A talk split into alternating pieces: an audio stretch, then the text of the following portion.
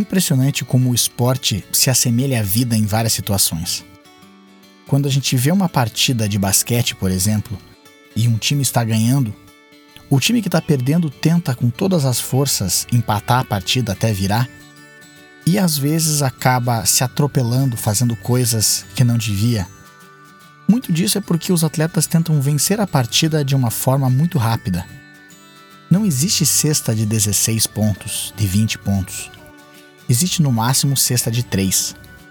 Ou seja, se você quer vencer a partida de basquete, você tem que fazer uma cesta de cada vez até chegar ao ponto que gostaria. Assim vale para o vôlei, para o futebol, para qualquer esporte.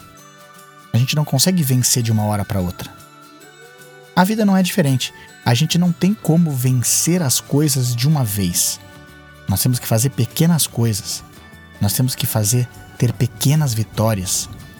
Buscar de pouco em pouco o efeito composto de coisas boas sendo feitas repetitivamente até que a gente consegue vencer. Vamos começar a semana pensando nas pequenas vitórias que nós podemos atingir no dia de hoje, depois pensamos nas vitórias de amanhã e depois e assim por diante. Sempre com tranquilidade, com consistência.